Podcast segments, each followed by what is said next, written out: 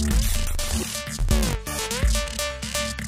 欢迎收看和收听疯人馆的访谈，我是馆长蓝志峰。今天呢，依然有敢敢问一党答的系列。那么，这已经来到第三集了。这一次的嘉宾呢，是一党青年团的团长，他同时呢也是国盟，就是 Perikatan National 青年团的团长。他的名字呢是 Ahmad Fadli Shari，他本身呢是吉兰丹巴西马斯的国会议员。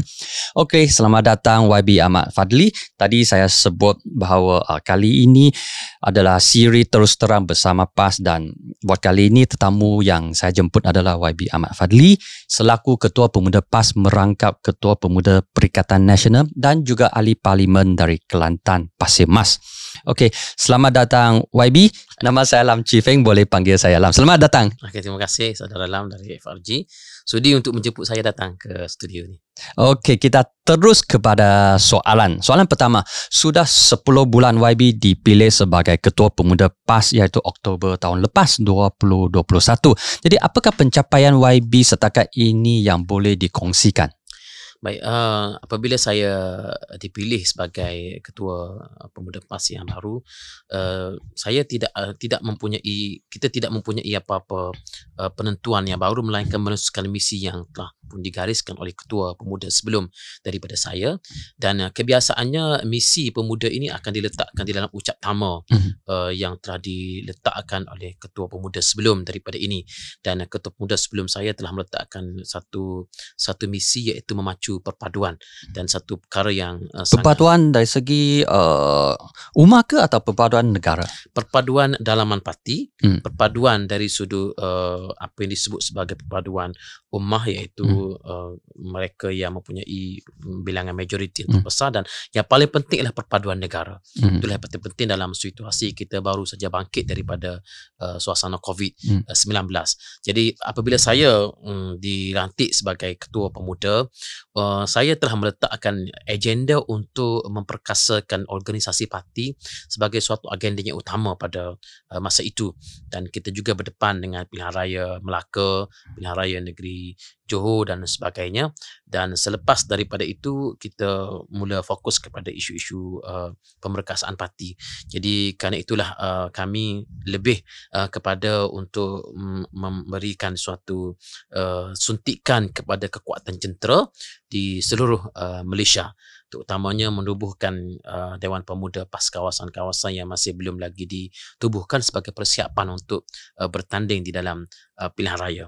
Cuma kalau lah nak disebut secara angka dan uh, faktanya yang uh, paling penting ialah kami telah berusaha untuk memperbanyakkan keahlian pemuda PAS itu uh, sendiri di dalam uh, di dalam dalam database uh, keahlian kami supaya ia menjadi suatu aset untuk kita berdepan dalam pilihan raya. Jadi negeri mana mempunyai bilangan ahli pemuda PAS yang paling banyak? Agak-agak tu.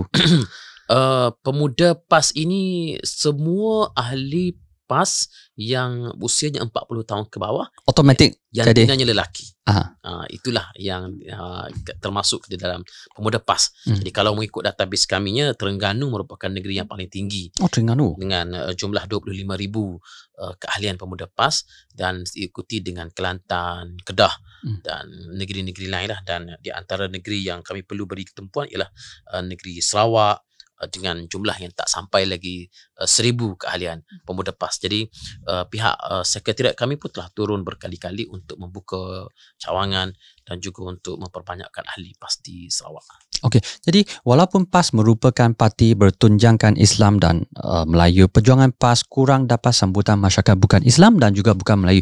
Begitu juga di kalangan generasi muda. Jadi apakah sebabnya? Adakah PAS uh, sering disalah faham oleh masyarakat luar khususnya masyarakat bukan Melayu dan uh, bukan Islam? Saya kira bahawa uh, kadang-kadang uh, persepsi yang ditaburkan ataupun yang cuba untuk diletakkan ke atas PAS ini kadang-kadang menyebabkan orang uh, bukan Islam mereka rasa takut dengan pendekatan PAS. Sedangkan saya telah beritahu berkali-kali bahawa apa yang PAS perlu bawa di Malaysia ini ialah Islam ataupun suasana Islam yang mengikut acuan Malaysia. Hmm. Kalau orang tanya negara mana yang PAS nak jadikan contoh? Hmm. Saudi, saya kata bukan. Kerana Saudi mereka ada culture mereka sendiri. Hmm. Adakah Taliban jauh sekali? Hmm. Kerana Afghanistan mereka punya suasana mereka sendiri. So uh, apakah contoh yang Hmm. pas nak bawa di Malaysia? Saya kata yang pas nak bawa ialah masyarakat ala ataupun acuan Malaysia. Di mana dalam acuan Malaysia ini kita tidak boleh nafikan golongan non-muslim sudah pun ada. Masyarakat Cina dengan budayanya, dengan cara hidupnya, uh, India dan juga kaum yang lain. Begitu juga non-Malay mereka perlu menerima kewujudan uh, masyarakat Melayu di Malaysia yang sudah begitu lama. Jadi di sinilah acuan Malaysia ini perlu diperkenalkan oleh PAS itu sendiri dan saya rasa sampai ke hari ini PAS masih berdepan dengan persepsi yang agak uh, kurang selesa dan ia kadang-kadang non muslim agak uh, termakan dengan apa yang di di di di dilumurkan ataupun dipakaikan kepada PAS. Jadi itulah masalahnya. Tapi saya uh, bangkitkan dua contoh iaitu uh, yang contoh dua-dua contoh ini adalah uh, pandangan daripada Menteri Agama iaitu Naib Presiden PAS uh, Dato Idris Okey, beliau mengata Bon Odori dan juga Oktoberfest. Tapi sebelum ini dua-dua aktiviti ini sudah berada di Malaysia lebih pada lebih daripada 20 tahun. Jadi kenapa isu-isu ini tiba-tiba dibangkitkan dan isu ini dibangkitkan mem- membawa satu persepsi kepada masyarakat bukan Islam dan bukan Melayu bahawa PAS ini terlalu eksklusif. Inclusiveness itu tidak ada. Jadi apakah pandangan uh, YB?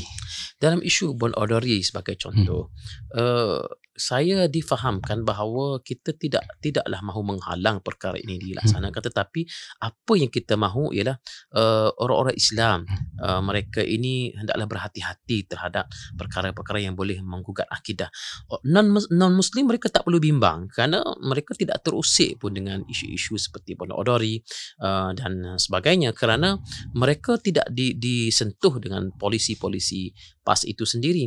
Uh, bahkan ya isunya apabila uh, menteri agama mengeluarkan kenyataan itu bukanlah pandangan peribadi beliau tetapi hasil daripada kajian daripada jabatan-jabatan agama yang berautoriti. Termasuklah juga di mufti beliau Pulau Pinang. Uh, mufti Pulau Pinang sendiri mengeluarkan kenyataan uh, menasihatkan orang Islam supaya tidak terlibat dengan uh, perayaan-perayaan seperti Bon Odori.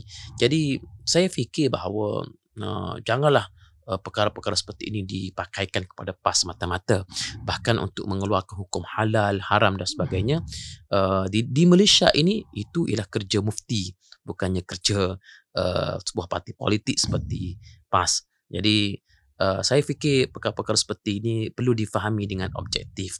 Dan uh, non-Malay ataupun non-Muslim mereka tidak perlu bimbang dengan polisi-polisi yang ingin diperkenalkan oleh PAS. Kerana mereka tidak terlibat dengan tapi kekhawatiran itu memang benar is a real worry. Uh, dan saya ingin uh, menggunakan kesempatan ini membawa isu ini sebab ramai yang memang kuatir bimbang dan uh, syak sangka terhadap eh pendiam PAS ini PAS itu PAS for all ke atau PAS cuma demi Islam tu? Sebab sebelum ini bila PAS ber, ber, berada di uh, Pakatan Rakyat atau PAS for all. Image PAS itu uh, uh, apa tu inklusif menerima kepelbagaian. Tetapi bila PAS keluar nampaknya PAS terlalu uh, eksklusif sangat. Itu adalah kekhawatiran. Uh, kadang-kadang in- inklusif atau eksklusif itu uh, dia uh, apabila kita berdepan dengan suasana. Hmm. Suasana sekarang ini ramai orang Islam sendiri mereka kadang-kadang mereka tak faham tentang uh, kewajipan mereka sebagai seorang muslim. Tetapi pas bila berdepan dengan non-muslim, kita memberikan kebebasan kepada mereka. Orang yang uh, yang bimbang kononnya pas nak usik budaya mereka saya jemput mereka datang ke Kelantan. Datang ke Pasir Mas sebagai contoh. Kawasan YB ya kan? Kawasan saya ramai orang Siam orang China Chinese yang ada dalam kawasan saya. Mereka boleh mengamalkan kebudayaan mereka mereka boleh minum-minum hmm. mereka boleh buat perarakan uh, yang melibatkan akidah mereka kita tak usik tetapi dalam masa yang sama orang Islam tidak boleh join lah dan hmm. mereka sudah cukup gembira dengan kebebasan yang diberikan. Uh, mereka invite saya, mereka jemput saya datang ke majlis mereka. Saya pergi, bagi ucapan. Cuma ketika keberadaan saya, uh, mereka tak bolehlah nak buat aktiviti, nak minum-minum dan hmm. sebagainya. Itu sebab uh, ia tidak tidak sesuai dengan uh, dengan keberadaan kita bersama dengan uh, pegawai dan sebagainya. Tapi bila saya pulang, mereka boleh dalam ruang lingkup mereka, dalam pagar mereka, dalam dalam suasana mereka sendiri, mereka boleh boleh melakukan apa saja mengikut budaya mereka langsung kita tak usik yang jadi masalahnya apabila uh, orang Islam yang cuba untuk nak uh, nak join. Dan saya fikir non muslim pun mereka tidak ada mereka tidaklah ada kata uh, satu perasaan ataupun satu kecenderungan untuk melibatkan orang Islam. Bagi mereka sudah cukup kebebasan diberikan kepada mereka untuk mempraktikkan budaya dan agama mereka tanpa halangan uh, correct me is, is I, I'm wrong lah tapi, hmm. tapi saya rasa itulah uh, apa yang yang yang non muslim mahukan di Malaysia pada hari ini tapi mereka bimbang satu lagi contoh adalah Oktober Oktoberfest iaitu uh, yang yang yang satu aktiviti bahawa uh, minum arak walaupun dari segi ajaran uh, Islam tu memang haram untuk minum arak. Tapi kenapa uh, nak bangkitkan isu ni? Oh bahawa oh tidak sesuai dengan keadaan Malaysia. Walaupun Malaysia ni terdiri daripada berbilang kaum dan berbilang agama dan berbilang budaya. Apakah uh, rasional uh, isu ni timbul? Saya fikir Oktoberfest itu sendiri perlu untuk di uh, dijernihkan semula. Hmm. apa yang dimaksudkan dengan Oktoberfest? Hmm kalau dimaksudkan yang Oktoberfest itu ialah pesta minum arak besar-besaran hmm. di mana iklannya merata-rata sehingga penetrate kepada uh, Muslim punya circle saya rasa itu satu perkara yang tidak boleh dipersetujui tapi kalau Oktoberfest itu hanyalah sekadar budak uh, aktiviti minum beramai-ramai di kalangan uh, non-Muslim yang tidak melibatkan Muslim saya fikir itu tidak ada masalah jadi kita perlu balik kepada apa itu definasi mm-hmm. Oktoberfest apa itu fest itu sendiri? Apa ya pesta yang hmm. dimaksudkan itu Festival bagaimana? pesta. Ha, beramai-ramai ya, apa ya kalau kita duduk ramai-ramai sekadar muslim duduk ramai-ramai dalam satu circle yang tertutup kalau itu dinamakan sebagai satu pesta silakan. Tapi kalau diiklankan ini hmm. masalah sekarang kalau diiklankan secara terbuka sehingga kadang-kadang tapi setahu saya Oktober, Oktober Fest ini tidak diiklankan. Dia cuma di kalangan um, masyarakat bukan Islam bahawa okey dalam sekian-sekian hari ini uh, ada aktiviti sebegini kalau you nak you ada masalah apa you join you tak ada masalah apa you tak, tak perlu join itulah kalau uh. sekadar itu saya tidak ada masalah hmm. kerana ia ia dalam sekali yang agak tertutup dan tidak melibatkan muslim hmm. dan saya, itulah yang saya maksudkan bahawa apa yang dimaksudkan sebagai definisi uh, dan bagaimana ia dipraktikkan Oktoberfest itu hmm. sendiri. Saya rasa mungkin itu tahap engagement antara pimpinan PAS dengan masyarakat bukan Islam bukan Melayu itu kurang sikit. Jadi yeah. dari segi uh, dari kapasiti YB sebagai ketua pemuda PAS, apakah pandangan YB bagaimana sambutan golongan muda bukan Islam terhadap PAS? Itulah fokus pada generasi muda terhadap PAS. Itulah fokus uh, isunya yang berlaku pada hari ini apabila uh, golongan muda yang uh, mungkin agak mereka agak sedikit jauh apabila mereka menerima persepsi seperti ini. Tetapi kalau mereka menerima persepsi yang baik, saya fikir kalau di di kawasan saya di Pasir Mas dan sebagainya, anak-anak muda yang suka berbudaya, mereka nak main tarian naga dan sebagainya, hmm. mereka hantar surat pada saya, saya bagi peruntukan, saya pergi lancarkan carnival untuk mereka yang suka untuk main bola untuk non-muslim. Saya saya, saya, saya anak-anak muda ini kalau mereka di-engage, hmm. tak kira sama ada muslim atau non-muslim, mereka boleh. Uh, terima soalnya sekarang ini mereka menjadi musuh kepada apa yang mereka tidak tahu. Jadi itu jadi masalah.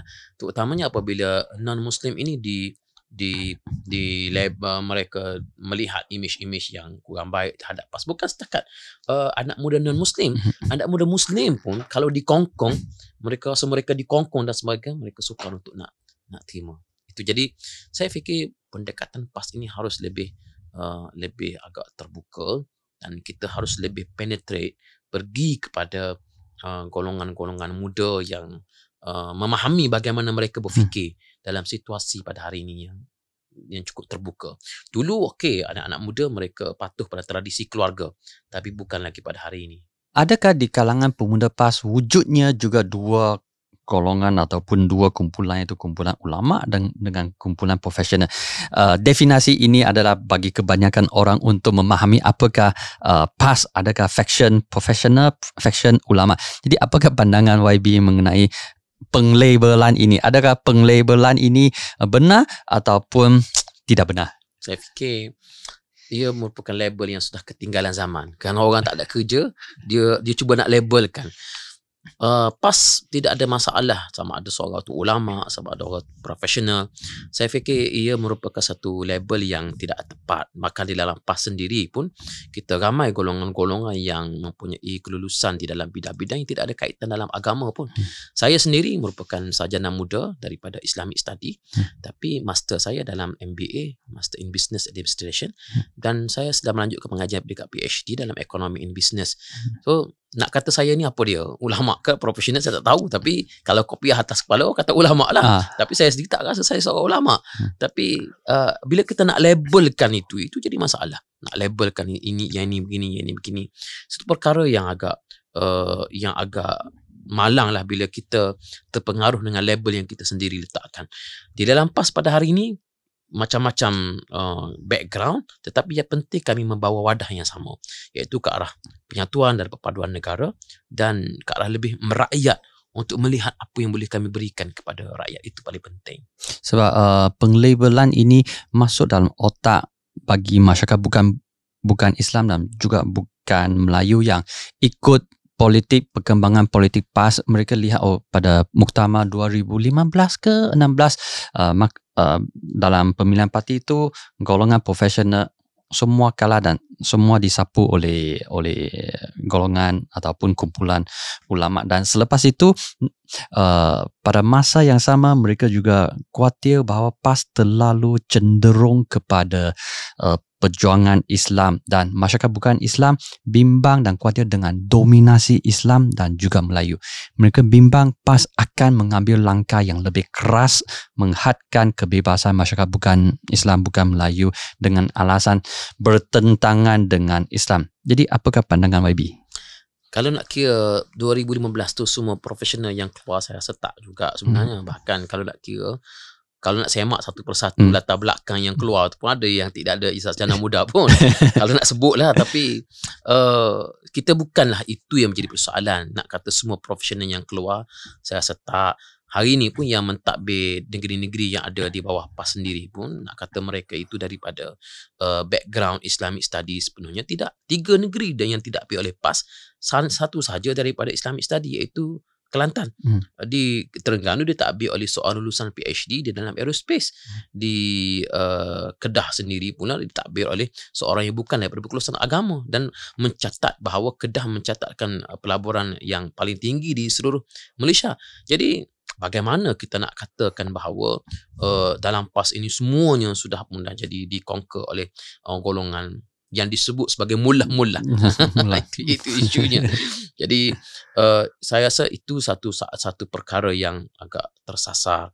Uh, kalau tanya saya sendiri berkenaan dengan uh, isu profesional, uh, isu uh, bagaimana akan mendominasi uh, Islam yang uh, Islam ini akan agak mendominasi kita perlu sedar bahawa bagaimana uh, realiti demografi di Malaysia pun hmm. menuju ke arah itu demografi di Malaysia sendiri pun menuju ke arah itu bagaimana peratusan bumbutera yang semakin hmm. meningkat hmm. non bumbutera yang semakin menurun tetapi PAS tidak boleh memainkan uh, resist card sebagai suatu perkara yang sebagai perkara yang perlu diutamakan dalam perjuangannya walaupun itulah yang mungkin dapat sambutan. Saya saya ambil contoh uh, Trump semasa Trump uh, berkempen sebagai presiden Amerika Syarikat. Hmm. Resist card yang beliau mainkan dan sehingga beliau boleh menang dalam pusingan pertama sebagai presiden tetapi ia tidak membawa ke mana. Pas kalau pas hanya membawa resist card ini sebagai perjuangan ia boleh diterima tapi tidak tidak akan lama kita perlu membawa mesej perpaduan. Non-Malay, non-Muslim, walaupun bilangan mereka semakin kecil, semakin sedikit, mereka perlu diberikan hak untuk uh, berekonomi, hidup di Malaysia ini dan begitu juga golongan Bumi Putra, walaupun bilangan kita semakin besar, tapi kita kena ingat bahawa uh, negara ini sudah diwujudkan dengan begitu baik tahun 1957 dan ia perlu dikekalkan. Balik kepada apa yang saya sebut tadi, PAS perlu membawa mesej Islam ataupun cara cara perjuangan yang ala Malaysia. Engagement perlu dibuat, perjumpaan perlu dibuat dan sentiasa perlu ada dialog supaya saling faham memahami di antara satu sama lain. Jadi uh, saya suka acuan Malaysia yang dibawa oleh YB. Jadi adakah uh, fahaman ini ataupun idea ini dikongsi oleh pucuk pimpinan PAS? Saya uh, apa yang saya sebut ini saya masih uh, dengan dengan perkataan saya sendiri. Hmm. tetapi ideanya ialah idea yang sama dengan pucuk pimpinan PAS. Idea yang sama apabila kita menyebut tentang uh, negara mana yang kita nak ikut Presiden kami sering menjelaskan kita bukan nak ikut seperti Taliban di Afghanistan. Mm-hmm. bukan nak ikut seperti Saudi. Artinya apa dia? Artinya kita nak mewujudkan acuan kita sendiri. Dalam perkataan saya sendiri ialah acuan ala mm. Malaysia. Dan itu mesej yang saya nak bawa kepada semua anak-anak muda yang berada dalam PAS ini kita perlu melihat 20 tahun 30 tahun ke depan dalam suasana uh, masyarakat uh, di seluruh dunia ini seolah-olah mereka kalau main dengan uh, resist card mereka akan lebih uh, akan lebih uh, agresif agresif mm. dan memberikan keuntungan politik mm. tapi ia tidak akan lama dan dia tidak akan memberikan apa-apa manfaat kepada negara tengok hari ini saya rasa uh, dalam pengetahuan saya lah jarang presiden Amerika Syarikat ini hanya satu penggal saja mm. tapi Donald Trump gagal untuk mempertahankan yeah, jawatan untuk kali kedua kerana resist card yang yang beliau mainkan. Itu itu dari sudut pemerhatian saya. Begitu juga dengan uh, dengan di Britain bila berlakunya Brexit dan sebagainya kerana orang-orang tua dia rasa bahawa uh, supremasi mereka itu uh, sudah pun semakin digugat oleh kedatangan imigran daripada luar ke UK dan sebagainya. Mereka memilih untuk Brexit untuk keluar tetapi dari satu sudut anak-anak muda mula rasa rasa gelisah kerana mereka tak boleh nak pergi ke negara-negara lain hmm. mereka disekat jadi uh, itulah saya fikir bahawa uh, resist card tidak boleh dan t- tidak sesuai untuk dimainkan di di Malaysia. Okey, kita balik pada inclusiveness. Jadi bagaimana meyakinkan masyarakat bukan Islam bahawa PAS adalah inklusif dan menerima kepelbagaian agama, kaum dan budaya? Apakah yang pen, apakah benda yang perlu dibuat oleh PAS untuk meyakinkan bahawa masyarakat uh, bukan Islam bahawa PAS tidak menolak uh, kepelbagaian. PAS uh, perlu untuk saya fikir PAS perlu lebih agresif hmm. untuk melakukan engagement hmm. dengan uh, luar daripada PAS itu sendiri dan tidak menolak apa-apa kerjasama yang memberikan kebaikan kepada negara. Sebab itu saya dalam isu ini saya sangat-sangat terbuka untuk kerjasama bahkan di parlimen sendiri hmm. sebab tu saya di-invite untuk nak berada dalam mana-mana jawatan kuasa bersama ahli parlimen di AP, uh, PKR dan sebagainya. Saya tidak pernah untuk uh, untuk menolak kerana pada saya uh, budaya politik ini kita sudah tidak kita sudah lagi tidak berada pada uh, zaman politik kata mengata, carut mencarut turut serang menyerang di antara satu sama lain uh, kita perlu untuk berfikir kepada ke arah satu budaya politik yang baru sebab itu uh, untuk isu-isu seperti kalau saya boleh sebut isu seperti pendanaan politik isu-isu seperti human trafficking dan hmm. sebagainya kita bincang duduk semeja dengan uh, ahli-ahli parlimen yang daripada parti-parti pelbagai mereka boleh menyatakan oh rupanya PAS boleh bincang ya benda-benda seperti ini saya kata tak ada masalah daripada dulu lagi kita hmm. tidak ada masalah nak bincang. Cuma barangkali kerana uh, tidak ada orang yang nak fokus dalam hmm. isu-isu seperti ini yang menyebabkan uh, kadang-kadang mereka rasa bahawa PAS ni tak nak tak tak tak nak bincang. Dan PAS pula uh, merupakan satu organisasi yang besar. Kami merupakan satu organisasi yang cukup-cukup besar. Grassroots kami cukup cukup kuat. Jadi pemantauan perlu dilaksanakan. Sehingga kadang-kadang dalam mesyuarat hampir 70% daripadanya itu berbincang bagaimana nak menguruskan organisasi organisasi. Okey, cawangan sana, kawasan sana, isu cawangan sana, isu cawangan sini. So 70% dihabiskan hmm. untuk berfikir soal internal sahaja. Hmm. So kita tidak tidak tidak boleh nak reach out hmm. untuk tak boleh nak keluar. Saya budaya ini perlu untuk diperbaiki kerana uh, rakyat melihat kita berada dalam skill kita sahaja. Jadi pemuda PAS cuba untuk perbanyakkan aktiviti-aktiviti luaran. Kami di dalam Dewan Pemuda PAS ini kami ada DEX, Department of Art, Culture and Sports hmm. dan uh, kami ada uh, Alternative Riding Club, uh, geng-geng uh, motor, motor, motosikal, motorbike ni. Hmm. Bahkan ARC ni satu kelab motosikal yang paling besar di Malaysia. Hmm. Ada dengan keahlian 14,000 ahli. Mana motor, ada kelab motor besar? Ataupun tak, motor tak perlu apa jenis motor. tapi uh, asalkan mereka bermotosikal. Ha. Uh, dan uh, sehingga ada pelbagai uh, jenis uh, motor dan sebagainya expert team yang yang untuk nak nak uh, rider yang untuk nak uh, rider mana-mana VIP hmm. kita ada modul-modul latihan begitu juga jabatan amal hmm. anda tidak akan dapat melihat satu unit sukarelawan yang dimiliki oleh sebuah parti seperti yang dimiliki oleh Dewan Pemuda PAS yang memiliki unit amalnya. Hmm. Sehingga di mana-mana di mana-mana tragedi yang berlaku sekalipun pasti unit amal sebagai sebuah unit sukarelawan dimiliki parti akan cepat sampai di situ. Tapi ini tidak disebut. Ini tidak diperkatakan itu yang saya agak pelik. Kenapa kadang-kadang media-media cuba nak tutup benda-benda seperti ini tetapi meng-highlightkan kenyataan-kenyataan yang yang kadang-kadang dispin hmm. yang sengaja disalah faham. Ya, aktiviti-aktiviti masyarakat seperti inilah yang saya kira perlu untuk di di-highlightkan dan uh, saya terima kasih kepada media FRG kerana memberikan peluang dan ruang hmm. kepada saya untuk masuk dan uh, begitu juga dengan media-media lain. Saya fikir bahawa PAS perlu lebih agresif untuk mengetengahkan pimpinan-pimpinan mereka. Sebenarnya pemimpin-pemimpin PAS ini mudah untuk di-engage, mudah untuk di-approach. Tapi kerana mereka sudah ada tugasan mereka sendiri, tugasan berkerajaan yang jadi MB, ESCO sibuk di negeri, menteri, timbalan menteri sibuk pula di pusat. Sehingga mereka uh, tak rasa bahawa mungkinlah uh, kepentingan untuk nak membina persepsi itu satu perkara yang penting. Hmm, jadi tadi sebut pasal engagement. Jadi YB dilantik Ketua Pemuda Perikatan Nasional. Jadi apakah uh, fokus utama pemuda PN dalam persiapan untuk menghadapi PRU ke-15? Fokus utama pemuda PN ialah kita ingin memberikan tawaran yang terbaik untuk hmm. anak muda. Isu anak muda sekarang ini adalah isu uh, isu nak sambung belajar. Undi, golongan undi 18 ialah mereka berfikir bagaimana nak sambung belajar. So, apa tawaran terbaik untuk mereka? Bagaimana untuk mempermudahkan uh, urusan PTPTN itu sendiri supaya ia tidak menjadi alung yang berbayar? Sebagai contoh ataupun bagaimana kita nak bagi ruang kepada orang muda yang fresh graduate untuk mendapatkan kerja? Soal uh, peluang pekerjaan soal uh, pembelian rumah pertama pembelian kenderaan pertama dan sebagainya. Uh, itu yang kita lihat dan kita melihat bahawa ekonomi ini perlu untuk terus dipacu uh, pelabur-pelabur yang uh, yang mem- mempunyai nama yang cukup besar dalam dalam pembinaan uh, kereta dan sebagainya mereka kadang-kadang melihat dasar otomotif negara tidak memberikan keadilan hmm. kepada mereka so itu memberikan kesan kepada anak muda untuk memiliki kereta yang pertama. Tesla sebagai contoh memilih Indonesia sebagai hmm. sebagai lokasi untuk mereka uh, melancarkan hmm. kereta mereka. Walaupun benda itu kecil, tetapi pada saya ia memberikan impact kepada anak-anak muda yang mahukan membelikan uh, kereta yang pertama untuk mereka. So uh, fokus kami ialah untuk memberikan ruang kepada anak muda melihat uh, bahawa uh, politik ini satu perkara yang perlu untuk mereka sertai dan mereka ambil ambil berat.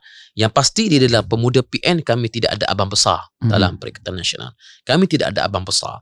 Walaupun saya sebagai ketua pemuda Perikatan Nasional hmm. tetapi saya tidak meletakkan pemuda PAS sebagai suatu abang besar hmm. yang perlu untuk di, didengar katanya oleh semua pihak. Dia compare kepada yalah mana-mana mana-mana coalition yang lain. Tapi kalau ikut keahlian PAS memang taiko lah. ah, itu itu ikut keahlian. Tapi dari sudut dari sudut itu dalam membuat keputusan semuanya punya uh, padang yang sama rata. Okey, jadi apakah hubungan pemuda PAS dengan pemuda UMNO? Adakah kawan ke lawan? Uh, kita bincang dari pusat dulu lepas tu baru pergi ke Kelantan. Dari pusat PAS pemuda PAS dengan pemuda UMNO uh, lawan ke kawan?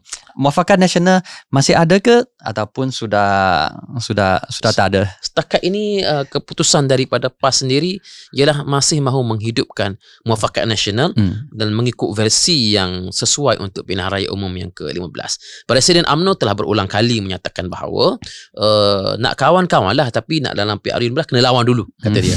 Saya rasa itu mesejnya jelas. So pada kita kalau uh, kalau kalau perlu berlawan kita berlawan lah tapi pemuda PAS tidak akan menggunakan menggunakan nada yang yang uh, sama untuk untuk ditujukan kepada AMNO ataupun pemuda hmm. AMNO kecuali dalam menangkis serangan. Hmm. Saya uh, apabila adanya serangan kepada PAS kita akan jawab. Hmm. Tapi untuk mulakan serangan kita tidak akan memilih untuk uh, ke situ kerana bagi kami uh, hubungan dengan AMNO ini masih perlu lagi untuk diperkasakan uh, hmm. terutama di tempat-tempat tertentu bagi menafikan kemenangan Pakatan Harapan hmm. sebagai contohnya uh, kursi-kursi sebagai contoh lah saya ambil contoh katalah kursi-kursi macam di kursi uh, pokok sena hmm. di uh, apa nama di di kursi-kursi di di Kedah sebagai contoh mm-hmm. di uh, Bagan Serai, di Perak dan sebagainya. Kadang-kadang uh, PAS hanya kalah dengan majoriti yang tipis mm-hmm. uh, dan AMNO pun kalah dengan majoriti tipis kepada Pakatan Harapan. Yang mana kalau sekiranya dicampur di antara undi PAS dan AMNO, dia boleh menang. Mm-hmm. Why not kita kita berunding dengan AMNO mm-hmm. supaya tidak berlakunya pertembungan di beberapa kursi, separuh daripadanya bagi kepada PAS, separuh bagi AMNO. Itu mm-hmm. itu sebagai contoh strategi-strategi yang jadi itu kalau nak berunding kena adalah uh, mufakat nasional hmm. uh, sikit sebanyak. Itu sebagai contoh. Tapi kalaulah jalan perundingan sudah tidak dapat di, dilaksanakan saya fikir uh, pertembungan dalam pilihan raya sudah tidak boleh lagi dielakkan. Jadi setakat ini platform muafakat uh, muafakat nasional masih berfungsi Uh, kita difahamkan begitu tapi saya semenjak jadi ketua pemuda PAS ini belum pernah mengadakan perjumpaan secara official dengan pemuda AMNO tetapi uh, kalau berjumpa kat mana-mana itu tidak ada masalah say hi minum sekali ini tu. personal capacity bukan atas parti yeah. punya capacity uh, personal capacity kita tidak ada masalah uh, bahkan di Kelantan sendiri pun Uh, kita pun tidak ada tidak ada apa-apa intention tidak ada apa kecenderungan untuk meletakkan UMNO sebagai suatu uh, saingan yang utama hmm. karena bagi kita kita bekerja dalam kapasiti kita dan hari ini saya fikir uh, rakyat ingin melihat siapa yang mereka boleh bagi kepercayaan hmm. in fact saya rasa saudara uh, Lam saya rasa bahawa dalam PRU 15 ini rakyat akan melihat calon bukan sangat melihat kepada parti boleh hmm. jadi hmm. Uh, rakyat akan melihat kepada track record calon kalau hmm. calon itu bertanding untuk kali yang kedua so kalau itu yang dipilih oleh rakyat maka parti tidak boleh blame rakyat kerana hmm. rakyat sudah mula melihat bahawa ideologi parti itu ialah perkara yang kedua hmm. yang penting ialah bagaimana uh, wakil rakyat itu menyantuni atau membawa suara mereka ke Dewan Rakyat. Jadi uh, tadi YB sebut saya nak uh, tanya dengan lebih lebih lanjut pada PIU yang akan datang siapakah atau parti manakah merupakan persaingan pertama ataupun lawan pertama bagi PAS. Adakah AMNO ataupun Pakatan Harapan ataupun mana-mana parti? Saya melihat bahawa uh, dalam situasi PRU 16 yang akan datang saingan utama kepada PAS mahu Perikatan Nasional ialah hmm. masih lagi Pakatan Harapan. Masih lagi Pakatan Bukan Harapan. Bukan AMNO bukan AMNO kerana uh, uh, tapi AMNO ni kuat sangat. Dia dia pernah mentadbir negara lebih daripada 50 tahun. Ya, dia tapi dah, mereka pernah kalah dalam PRA so mereka sudah boleh dikalahkan. Uh, Pakatan Harapan menguasai secara solid hmm. segmen pengundi-pengundi tertentu hmm. yang sukar untuk ditembusi masuk. PRN Melaka dan Johor tidak boleh menjadi kayu ukur kerana itu merupakan deposit uh, tetap kepada UMNO sejak sekian hmm. lama dan pengundi tegar Pakatan Harapan tidak balik mengundi. Hmm. Uh, in fact, uh, undi UMNO menurun compare kepada last general election. Jadi, kalau nak kira saya saya melihat kalaulah pengundi Pakatan Harapan keluar beramai-ramai uh, pulang mengundi balik mengundi dan mereka still mengundi Pakatan Harapan sebagaimana hmm. mereka mengundi dalam PRU 58 uh, 14. Uh, 14 yang lepas mereka boleh untuk menjadi kerajaan semula ditambah pula saya melihat dengan kemenangan saudara Refizi dalam PKR hmm. memberikan satu momentum yang agak uh, membimbangkan di luar daripada Pakatan Harapan. Kalau saya melihat sayangan utama kepada PAS masih lagi uh, Pakatan Harapan. Okey. Uh, di Kelantan pula uh, hubungan AMNO dengan apa nama tu PAS macam mana? Uh, PAS tidak tidak uh, menyerang PAS tidak melihat AMNO sebagai uh, pembangkang di Kelantan dan bahkan adu-adu AMNO masih diberikan peruntukan hmm. di Kelantan dan adu-adu AMNO di dalam Dewan Negeri pun mereka suara mereka agak lunak cuma bila hmm. berada di luar hmm. dalam badan perhubungan AMNO Negeri Kelantan yang mana tidak uh, sebahagian besarnya bukan daripada adun ahli Dewan Undangan Negeri uh, nada itu agak agak sedikit keras hmm. dan saya faham kerana ia bagi memberikan peluang kepada ketua-ketua AMNO bahagian ini hmm. untuk uh, memasang tapak memasang hmm. kekuda untuk bertanding dalam pilihan raya so tidak ada masalah. Bagi kita ia menghidupkan demokrasi. Di mana-mana pun di di Kelantan ini kalau AMNO uh, nak nak berlawan saya rasa pas uh, tidaklah mempunyai sebarang masalah yang besar. Dan insyaallah uh, uh, perlawanan itu boleh dilaksanakan dalam ruang lingkup demokrasi yang sihat. Jadi bagaimana dengan amanah? Adakah amanah di Kelantan merupakan satu cabaran kepada kepada PAS ataupun kalau ikut keputusan PIU ke-14 amanah tidak tidak tidak tidak membawa perubahan yang besar di yeah. Kelantan dan juga Terengganu. Apakah pandangan YB? Uh, kita tidak boleh memperkecilkan uh, musuh walaupun mereka mempunyai sekelumit kekuatan hmm. sekalipun kerana semut yang kecil boleh menjatuhkan gajah yang besar kalau hmm. kena caranya hmm. tetapi uh, dengan ikut rekod amanah di di amanah dan pakatan harapan hmm. khususnya di Kelantan dan Terengganu mereka tidak ada tempat mereka tidak ada tempat. Kalau mereka nak bertanding, ya mereka boleh bertanding. Tapi realitinya mereka tidak boleh lagi untuk nak memberikan sasaran menguasai uh, kerajaan negeri. Tetapi uh, kita tidak boleh pandang rendah sebagaimana saya sebut tadi.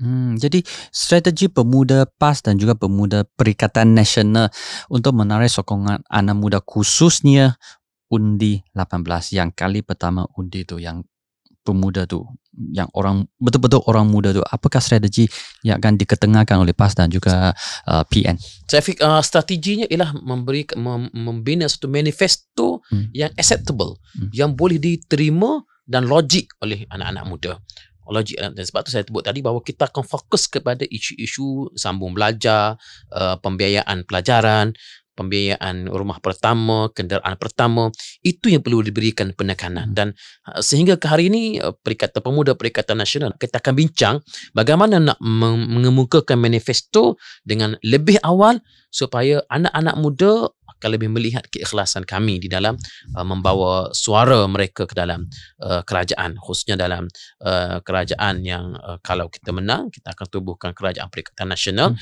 dan bagaimana mereka boleh nak berfungsi di dalam uh, kerajaan suatu hari nanti kerana apa yang kita bimbang apa yang berlaku di Johor dan di Melaka ramai anak-anak muda tak keluar kerana mereka tak kisah dengan hmm. apa yang berlaku jadi itu yang kita sangat-sangat mahu elakkan Hmm. Jadi uh, pada PRU yang akan datang agak berapa kerusi parlimen dan DUN akan ditandingi oleh pemuda PAS? Eh? Uh, saya tidak boleh nak bagi satu uh, fakta hmm. tapi uh, presiden Ikut kehendak. presiden PAS sendiri pernah menyebut bahawa uh, kalau boleh PAS mahu membariskan 30% daripada calon-calonnya daripada calon anak-anak muda. Artinya 30% umur 40 tahun ke bawah. Hmm. Tak kira lelaki ke perempuan. Hmm. Dan kalau itu yang berlaku, 30% itu daripada calon anak muda, uh, bagi kami is more than enough lah. Hmm. Kalau 30%. Uh, yang PRU yang sebelum ini agak-agak berapa peratus? Saya rasa kalau tak silap saya tak sampai pun tu, sekitar 5 ke 7 peratus lah lebih kurang. Yang bawah 40 hmm. tahun. Hmm. Jadi ada calon yang berkaliber untuk diketengahkan jadi kami jadi, sudah membuat satu senarai pendek dari hmm. negeri-negeri dan kami akan majukan kepada pihak Jabatan Pilihan Raya PAS Pusat di mana kalau calon ini dibariskan uh, ia akan lebih memberikan momentum yang cukup baik kepada rakyat dan uh, perlu diingatkan bahawa di Melaka dan di Johor bukanlah merupakan tempat yang selamat bagi PAS. PAS kalah berkali-kali di hmm. Melaka hmm. di Johor. Tetapi di Melaka di Serkam hmm. hmm. kami hanya perlukan 69 undi saja lagi untuk menang. Hmm. Dan itu ditandingi oleh Ketua Pemuda Perikatan Nasional hmm. di Melaka. Uh, di Johor pula uh, ditandingi oleh anak muda di Dun Bukit Pasir memerlukan 100 lebih saja lagi untuk menang. Kalaulah tidak kena bekas calon PAS bertanding sebagai bebas, mm-hmm. uh, tarik undi sebahagian daripada undi sudah tentu calon PAS akan menang di Bukit Pasir dan itu juga ditandingi oleh anak muda bawah 40 tahun. Artinya apa dia? Artinya kalau mahukan momentum PAS perlu melihat membariskan orang muda itu satu satu kaedah yang sangat-sangat tepat untuk menghasilkan kemenangan. Uh, sebagai pengerusi kumpulan rentas parti Parlimen Malaysia mengenai pendanaan politik. Jadi apakah perkembangan terkini mengenai pendanaan politik? Bagaimana kita dapat membina satu sistem politik yang telus dan berintegriti melalui uh, RUU pembayaran politik ini? Okay, dalam RUU ini saya saya uh, perlu untuk turut menyebut kami dibantu oleh sekretariat yang cukup berkesan iaitu uh, Puan Tricia Yuh daripada Ideas mm-hmm. yang cukup-cukup membantu kami dan juga daripada Majlis Peguam Malaysia yang hmm. telah membantu uh, saya untuk mendraftkan RUU ini dalam dua bahasa hmm. uh, English dan juga Melayu hmm. untuk dipersembahkan untuk dibawa kepada pihak uh, kerajaan uh, dalam erti kata lain kalau kerajaan tak tahu nak mula bagaimanapun kami sudah ada RUU kami nah ini hmm. RUU kami yang sepatutnya disediakan oleh hmm. pejabat hmm. hukum negara hmm. mana ada RUU uh, disediakan oleh pihak ini ketiga. private member bill uh, ini private member bill jadi nak nyatakan kesungguhan kami hmm. dan saya terima kasih kepada uh, uh, ahli-ahli parlimen lain daripada pembangkang. Saya satu-satunya ahli parlimen kerajaan hmm. yang berfungsi dalam uh, dalam jawatan kuasa ini.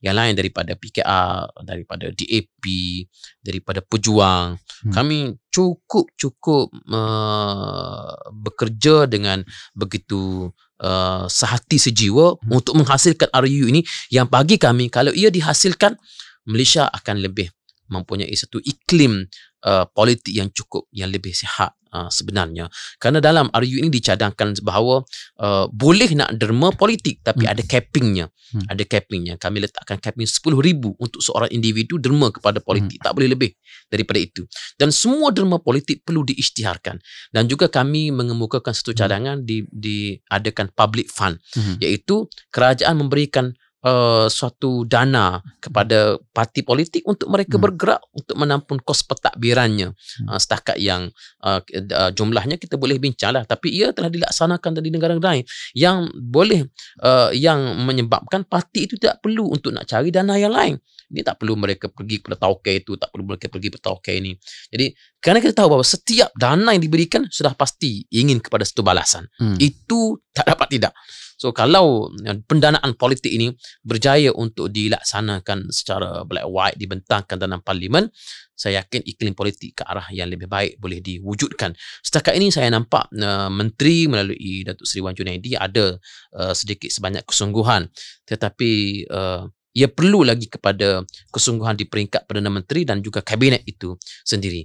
Apa saya sudah menghantar notis kepada uh, speaker dan speaker telah pun uh, reply balik saya punya notis supaya saya berbincang dengan Menteri Keuangan kerana ia melibatkan uh, sedikit implikasi hmm. kos dan kami telah pun hantar uh, permohonan untuk berjumpa dengan Menteri Keuangan dan masih menunggu uh, balasan. Jadi mungkinkah uh, RUU ini dibentang dalam sesi ini? Saya fikir kalau tak sempat lah. kalau pilihan raya berlaku tahun depan mungkin boleh bentang pada bulan Oktober ni. Tapi kalau pilihan raya berlaku pada atau parlimen bubar bulan Oktober ni Yalah, dia akan jadi sejarah lah. Okey, uh, tadi YB sebut bahawa parlimen bubar. Jadi, uh, secara personal feeling, uh, apakah YB berasa PRU mungkin dalam bulan 10 bulan Oktober ke ataupun bulan, uh, bukan bulan, tahun depan? Saya fikir bila ROS mm, menangguh uh, menerima permohonan UMNO untuk menangguhkan pemilihan, mungkin uh, pilihan raya akan diadakan pada tahun ini. Uh, uh, pada hujung tahun, hmm. boleh jadi pada hujung tahun, tetapi saya saya saya nak uh, sebut suatu perkara yang telah disebut oleh pakar-pakar perlembagaan mm-hmm. bahawa untuk membubarkan parlimen uh, Perdana Menteri perlu menghadap Yang di-Pertuan Agong membawa suara konsensus daripada kabinet mm-hmm. kerana Perdana Menteri tidak boleh bertindak secara peribadi dan sebatang tubuh Perdana Menteri dia perlu untuk membawa suara konsensus daripada kabinet mm-hmm. dan kalau kabinet tak setuju di atas kertasnya uh, Perdana Menteri tidak boleh membawa suatu uh, uh, suatu advice kepada hmm. yang di-Pertuan Agong untuk membubarkan parlimen. Itu di atas kertas tapi setakat mana praktikal kita tengoklah apa yang akan berlaku selepas daripada ini. Kami di peringkat Perikatan Nasional, kami sering berulang kali menyatakan bahawa apa-apa keputusan besar yang nak dilaksanakan oleh kerajaan perlu mengambil kira suara uh, Perikatan Nasional sebagai uh, suatu uh, suatu bahagian yang lebih besar daripada Barisan Nasional hmm. di dalam uh, kerajaan yang ada pada hari ini. Kerana bilangan ahli parlimen Perikatan Nasional 41 orang. Barisan Nasional tidak sampai uh, tidak sampai kepada uh, kepada bilangan itu. Jadi oh, uh, fakta ini uh, nombor ini mungkin uh, perlu saya perlu betulkan balik hmm. tapi apa yang penting ialah bilangan ahli parlimen Perikatan Nasional dibanding dengan Barisan Nasional Perikatan Nasional lebih ramai. So takkanlah untuk nak bubar parlimen ini tak boleh bincang dengan Perikatan Nasional. Jadi pendirian Perikatan Nasional adalah sampai akhir penggal. Tak perlu tergesa-gesa. Bagi kami sampai ke akhir penggal. Atau PM boleh bincang kalau ada hmm. apa-apa keperluan Setakat ini terima kasih banyak-banyak uh, YB meluangkan masa untuk menerima wawancara wawancara ini. Nah sebelum berakhir saya ingin mengucapkan terima kasih kepada sponsor kami iaitu RKMD Studio di mana wawancara ini berambil tempat. Soyacincau.com menyokong wawancara ini dan GMBB di mana RKMD Studio ini bertempat. Dan saya akan baca dalam bahasa Mandarin. 感谢这一次访问的赞助商就是 RKMD Studio，就是现在非常漂亮的这个 studio，还有说。